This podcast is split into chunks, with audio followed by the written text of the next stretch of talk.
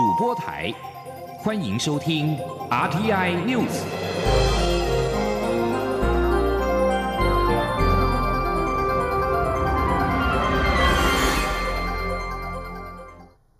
各位好，我是张旭华，欢迎收听这节央广主播台提供给您的 RTI News。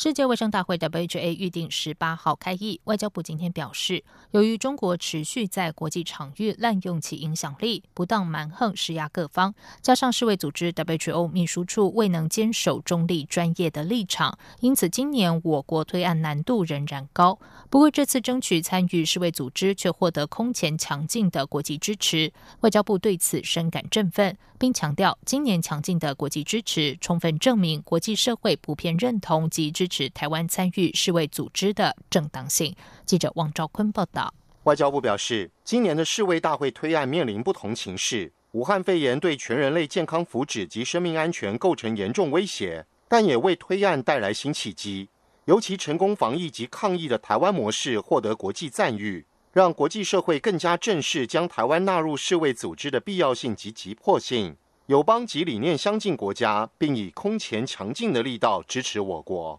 外交部指出，到五月十五号为止，已有二十九国行政部门以致函、进洽、回应质询或媒体询问、发表声明、社群媒体发文等多元方式表达对我支持。其中，日本首相安倍晋三、加拿大总理杜鲁道更是首度公开表态。另外，有四十三个国家或区域的立法部门或议员以多元方式表达支持，总计超过六百位政要致函世卫组织干事长谭德赛。呼吁纳入我国参与。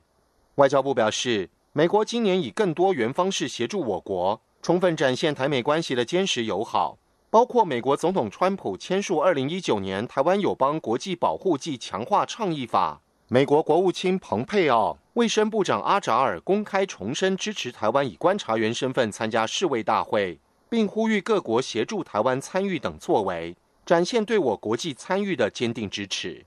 外交部国际组织司司长陈龙锦说：“外交部呼吁 WHO 仔细聆听国际社会发出的强大正义之声，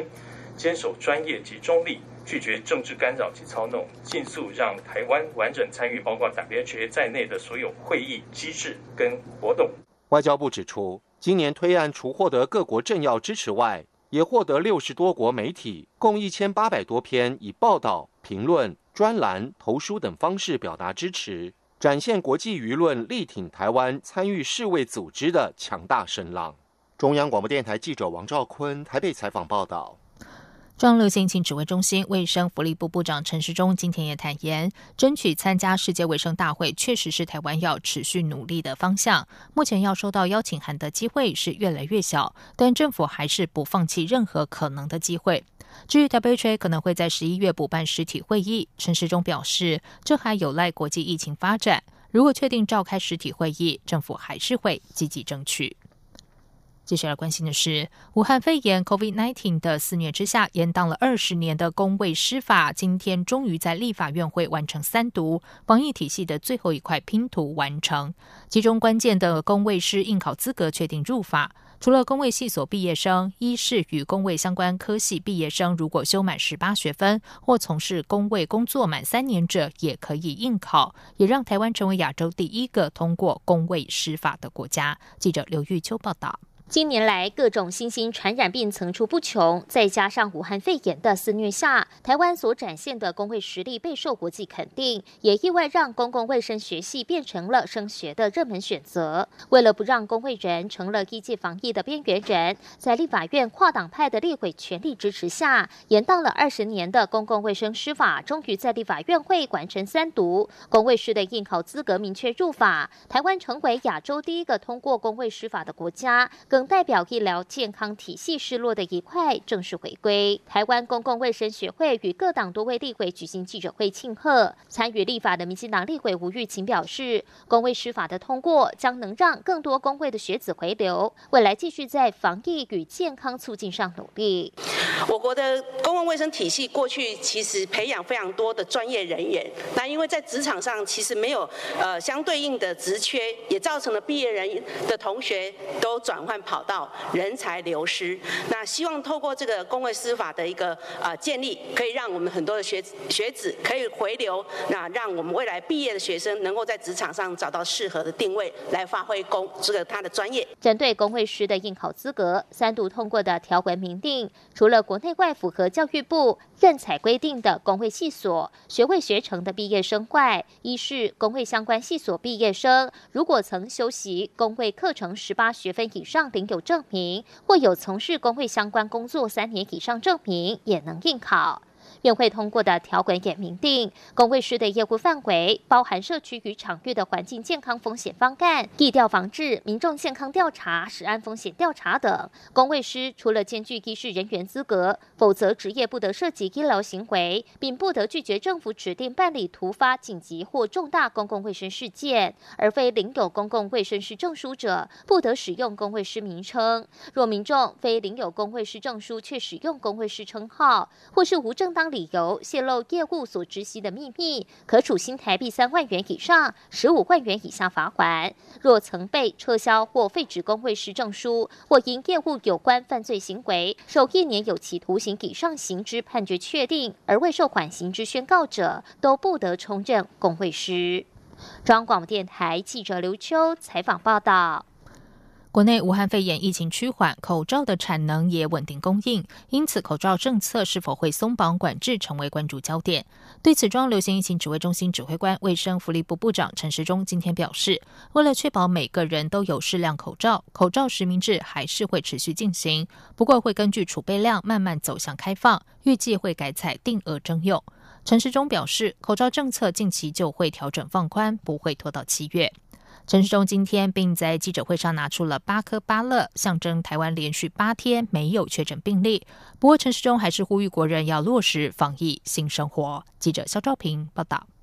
中央流行疫情指挥中心十五号在例行记者会前，工作人员特地在桌上摆出八颗拔蜡，引起关注。果然，指挥中心指挥官、卫生福利部部长陈时中一开口就是宣布，台湾十五号又是零确诊，这代表台湾已经连续八天没有新增病例，连续三十三天没有本土病例。尽管如此，陈时中还是提醒国人要落实。防疫新生活，他说：“八乐嘛，哈哈，八八哈，八个乐哈，我们这是八天来大家都很乐哈。那怎么样能够例行防疫的新生活哈，让我们这个乐可以哈持续的增加。”陈时中也说，因为国内疫情趋缓，所以各项开放措施正在陆续检讨，原则就是要在可控情况下尽量开放。他进一步表示，包含文化部、交通部等部会都有提出松绑管制的相关方案，目前指挥中心正对细节部分进行研究，讨论较多的就是如何有效联络到该掌握的对象，因此希望能把实名制的概念。念转化成十连制。他说：“这个名哈本身就好像就牵涉到很多的一些可能不是我们需要的一个哈真正的各自，我们需要是能够及时联络得上。好，所以有一点希望把它改成这样，好像名称改成所谓的十连制了哈，实际可以联络到哈，以这样的一个角度来规划。”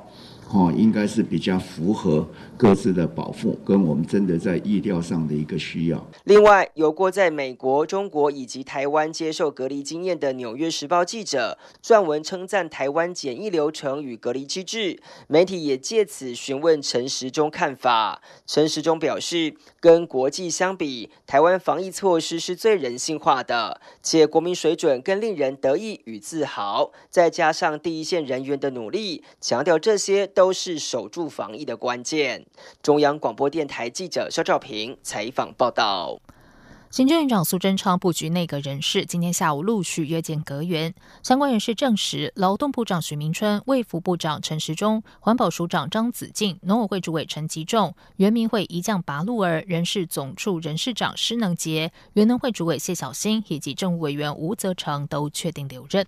另外，内政部长徐国勇、交通部长林佳龙、教育部长潘文忠留任，文化部长将由现任客委会主委李永德接任，客委会主委由现任的副主委杨长正升任，科技部长一职将由原本就主管科技政策的政务委员吴振中担任。而行政院的财经小内阁也在十四号的晚间敲定，政务委员龚明鑫转任国发会主委，经管会主委由经管会副主委黄天木升任，财政部长苏苏建荣、经济部长沈荣金、主机长朱泽明都留任。继续来关心的是，台积电今天无预警宣布要在美国设五纳米厂，有意在美国亚利桑那州投资一百二十亿美元打造五纳米晶圆厂，预计二零二四年量产。经济部傍晚发布新闻稿回应，由于是商业决定，政府乐观其成。经济部投审会表示，目前尚未收到申请案，未来将从产业供应链影响及资金等两大面向，邀集其他单位做联合审查。科技部长陈良基指出，目前他所掌握的消息是，台积电在台湾的先进制程规划都还是延续。他也研判台积电仍然是将最先进、最有价值的研发阶段留在台湾。记者杨文君报道。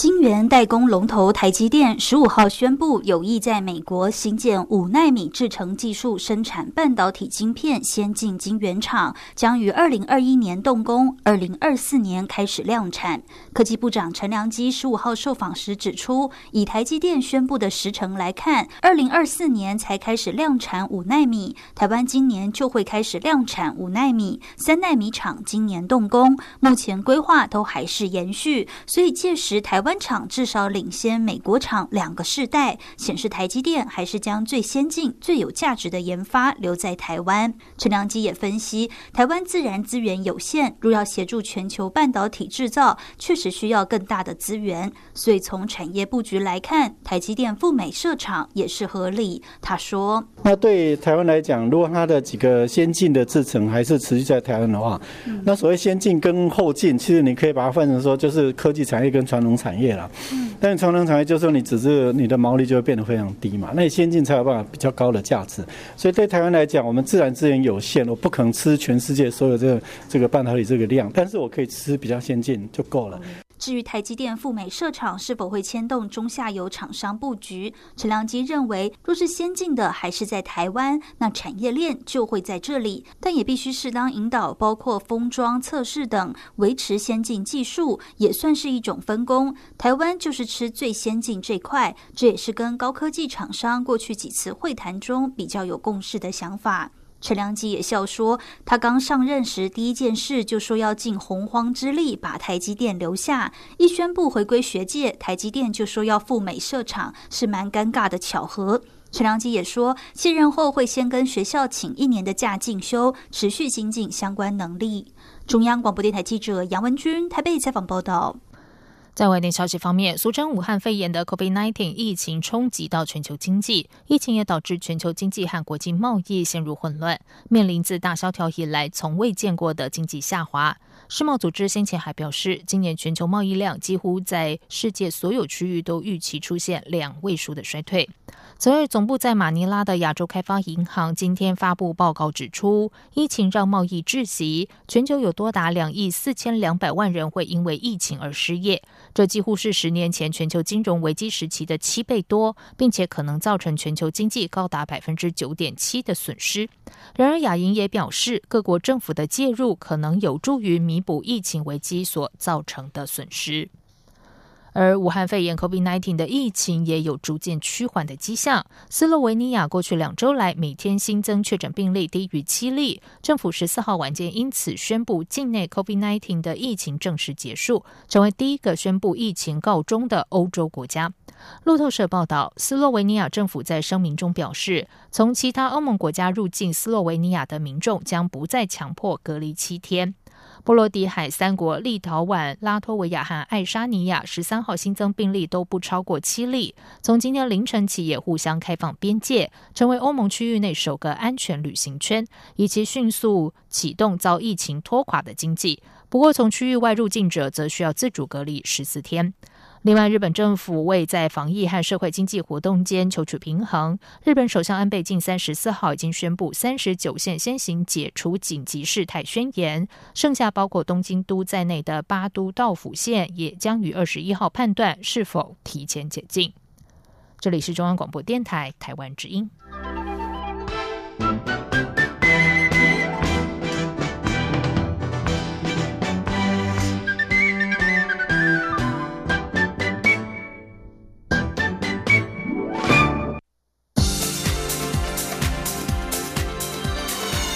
这里是中央广播电台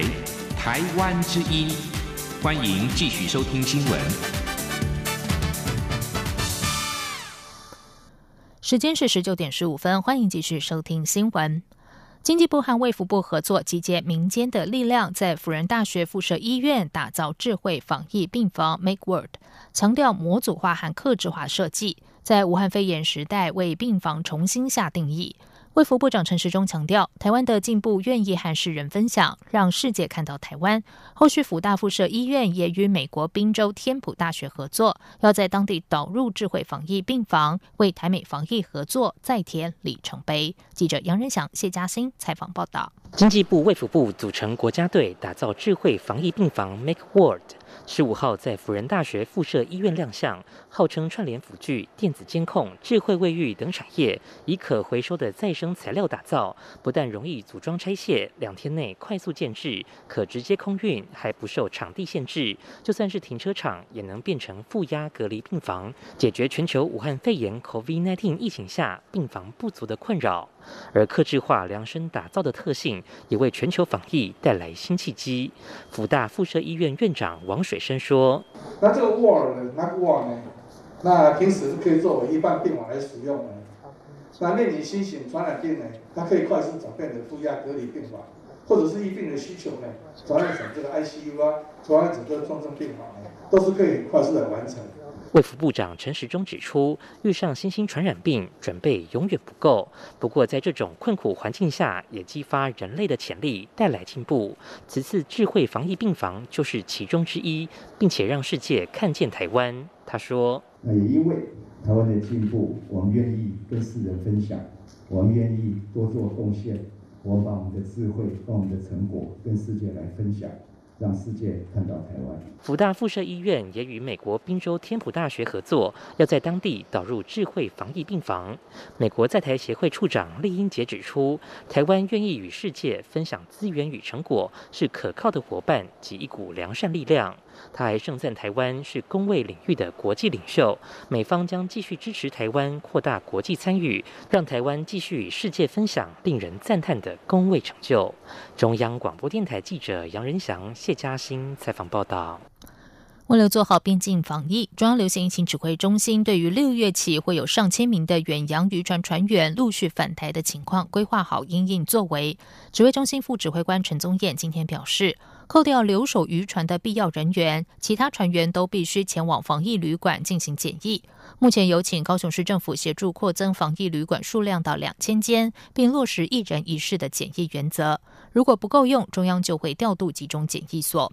因为国际疫情还没有趋缓，指挥中心指挥官陈时中说，政府不会这么大胆的放松边境，目前并没有开放出国和观光入境的规划。不过，对于重要的经贸活动，则会在台湾防疫可以承受的能量之下，有限度的开放往来。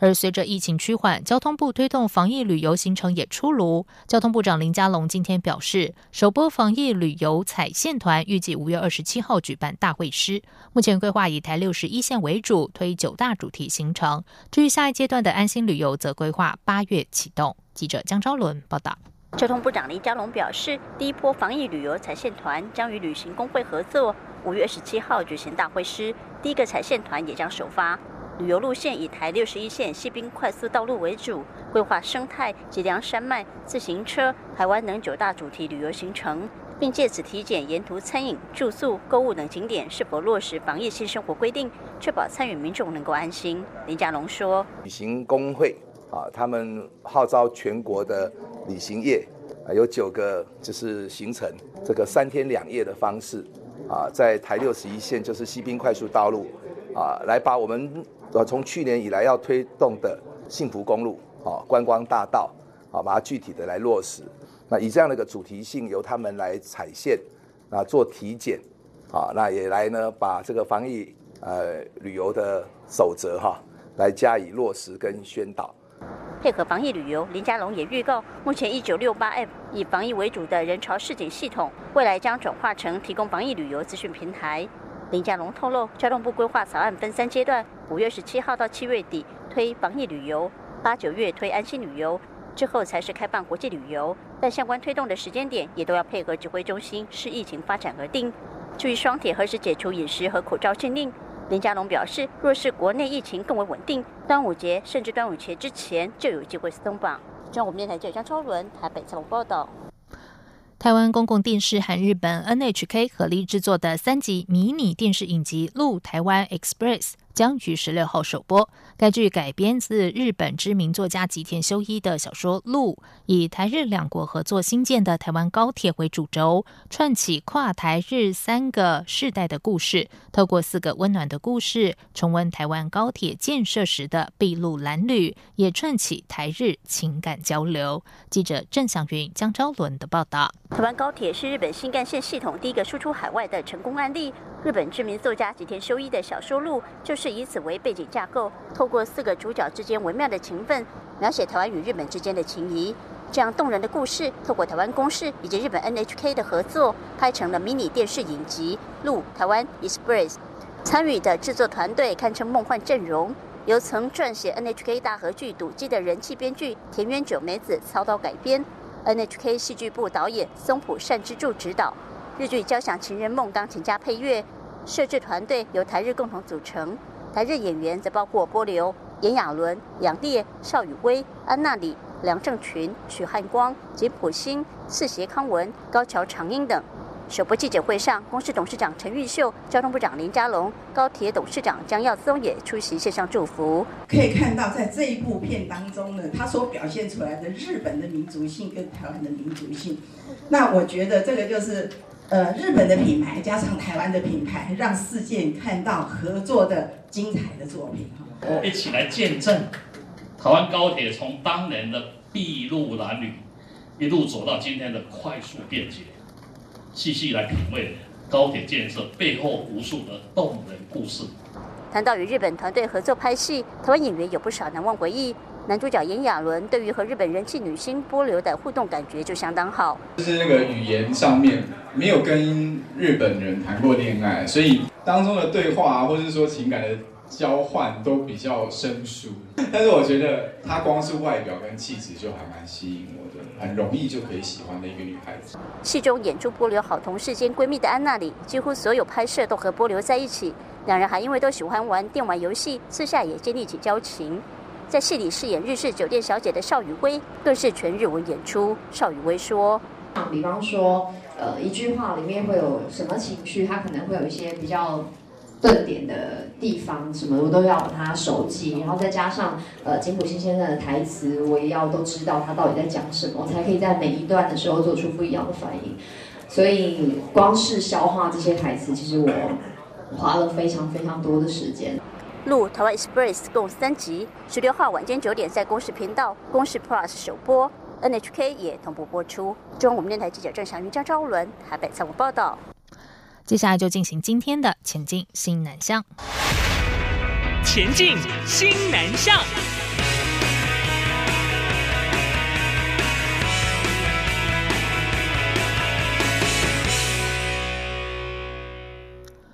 为了找寻十五年前的印尼保姆，台湾北医女中学生徐子涵在媒体人廖云章的协助之下，连接台湾和印尼的媒体工作者，成功的找到保姆，并且在母亲节的当天视讯连线，画面感动两国民众。意外在疫情严峻的时候，还能够拉近双边新的距离，也促成中央广播电台等台湾多家的媒体以及社服团体合作，共同的发起寻找失去联系的第二位妈妈行。动记者郑祥云、陈国维采访报道。我没有你的电话吗？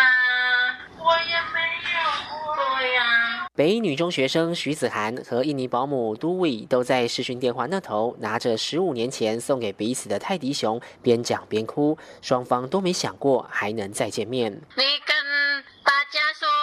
你找到我了。你很开心啊！徐子涵的爸妈工作繁忙，在就读幼儿园小班之前，都是由都伟照顾他。后来都伟因为工作契约到期，必须离开台湾，但不舍要和徐子涵说再见，于是默默送给他一只泰迪熊。有一天都伟出去回来，然后他带给我的是一只泰迪熊，然后他就告诉我说：“妹妹，你如果想我的话，你就抱这个泰迪熊。”然后我就说：“好。”时常拿起合照想着都伟的徐子涵，在今年四月忧心印尼的疫情严峻，时常梦到都伟，于是想起日前到学校演讲的天下独立评论总监廖云章，透过脸书联系到他，希望能得到协助。廖云章透过各种方式将讯息传递出去，同时也请中央电台印尼语主持人 Tony 谭云福在节目中协助宣传。结果印尼媒体知道这个讯息后都很感动。其实他们第一个反应是很感动，他们就说我们有这么多的义工出国，然后去当人家的保姆，去照顾小孩、老人，可是我们很少被记得，就而且隔了这么久，居然有人要回来找他，所以这些印尼媒体就觉得这是一个好新闻，然后大家就开始把这个新闻做出来。其实从这个中央社的记者把这讯息抛给印尼媒体，到我接到电话说找到人了，大概就两天的时间。这个故事传遍到所有在台湾的印尼的朋友，包括。在印尼当地曾经来过台湾工作的，他们都有共同的那种感受是一样的。如今找到都伟了，徐子涵决定在国际疫情趋缓后，就要飞到印尼和都伟见面。很希望就是我也可以不要辜负你的期待，就是在未来也可以用你爱我的方式，然后去爱别人。如果你也有失去联系的第二位妈妈，央广等多家媒体现在发起行动，要透过社群平台和跨国宣传管道，想办法为你找到失联已久的亲人，发掘更多徐子涵的故事。中央广播电台记者郑祥云、陈国伟台北采访报道。在二零一九年，纽西兰是台湾第四大农产品进口国家。而为了进一步扩大在台市场，纽西兰官员最近拍片全程秀中文，卖力向台湾消费者推荐纽西兰的产品。纽西兰商工办事处经济组组长陆亚兰曾经在台留学，说的一口流利的中文。他表示，受到武汉肺炎疫情的影响，他现在的工作重点还包括确保纽西兰农产品顺利的进入台湾市场。在片中，他并且戴起口罩，实地到台湾的超级市场，向观众介绍架上的纽西兰产品。除了大家熟悉的奇异果，还有苹果之外，还有优格粉、洋芋片、洛梨油以及冰淇淋等等的产品。以上新闻由张旭华编辑播报，这里是中央广播电台台湾之音。四年一度的五二零总统就职日是中华民国台湾新的政治篇章。中华民国第十五任总统蔡英文将在二十号正式宣誓就职。当天上午十点，蔡英文总统将于台北宾馆户外广场发表就职演说。各界关注蔡总统的演说中，对于两岸关系是否会维持既有基调，还是会有新的方向？五月二十号上午九点五十分到十一点。中央广播电台华语网将使用网络影音与中短波频率，为您现场实况转播蔡英文总统的就职演说内容，并邀请学者专家分析蔡总统在第二任期的机遇与挑战。请锁定央广网站 triple w 点 r t i 点 o r g 点 t w 以及央广华语网频率收听。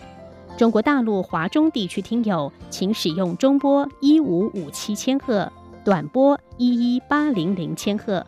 华南地区请使用短波九六六零千赫，华北地区为一二零二零千赫，东北地区为一五四六零千赫，东南亚的听友请使用短波一五二四五千赫、一五三一零千赫收听。除了华语，五月二十号上午九点五十五分到十点三十五分。本台闽南语节目《央广下午茶》，客家语央广客家粉丝团，广东语央广粤语园地等脸书粉丝专业，将以闽客粤语同步实况转播蔡英文总统就职演说。五月二十号，央广邀请您共同见证台湾民主政治的重要时刻。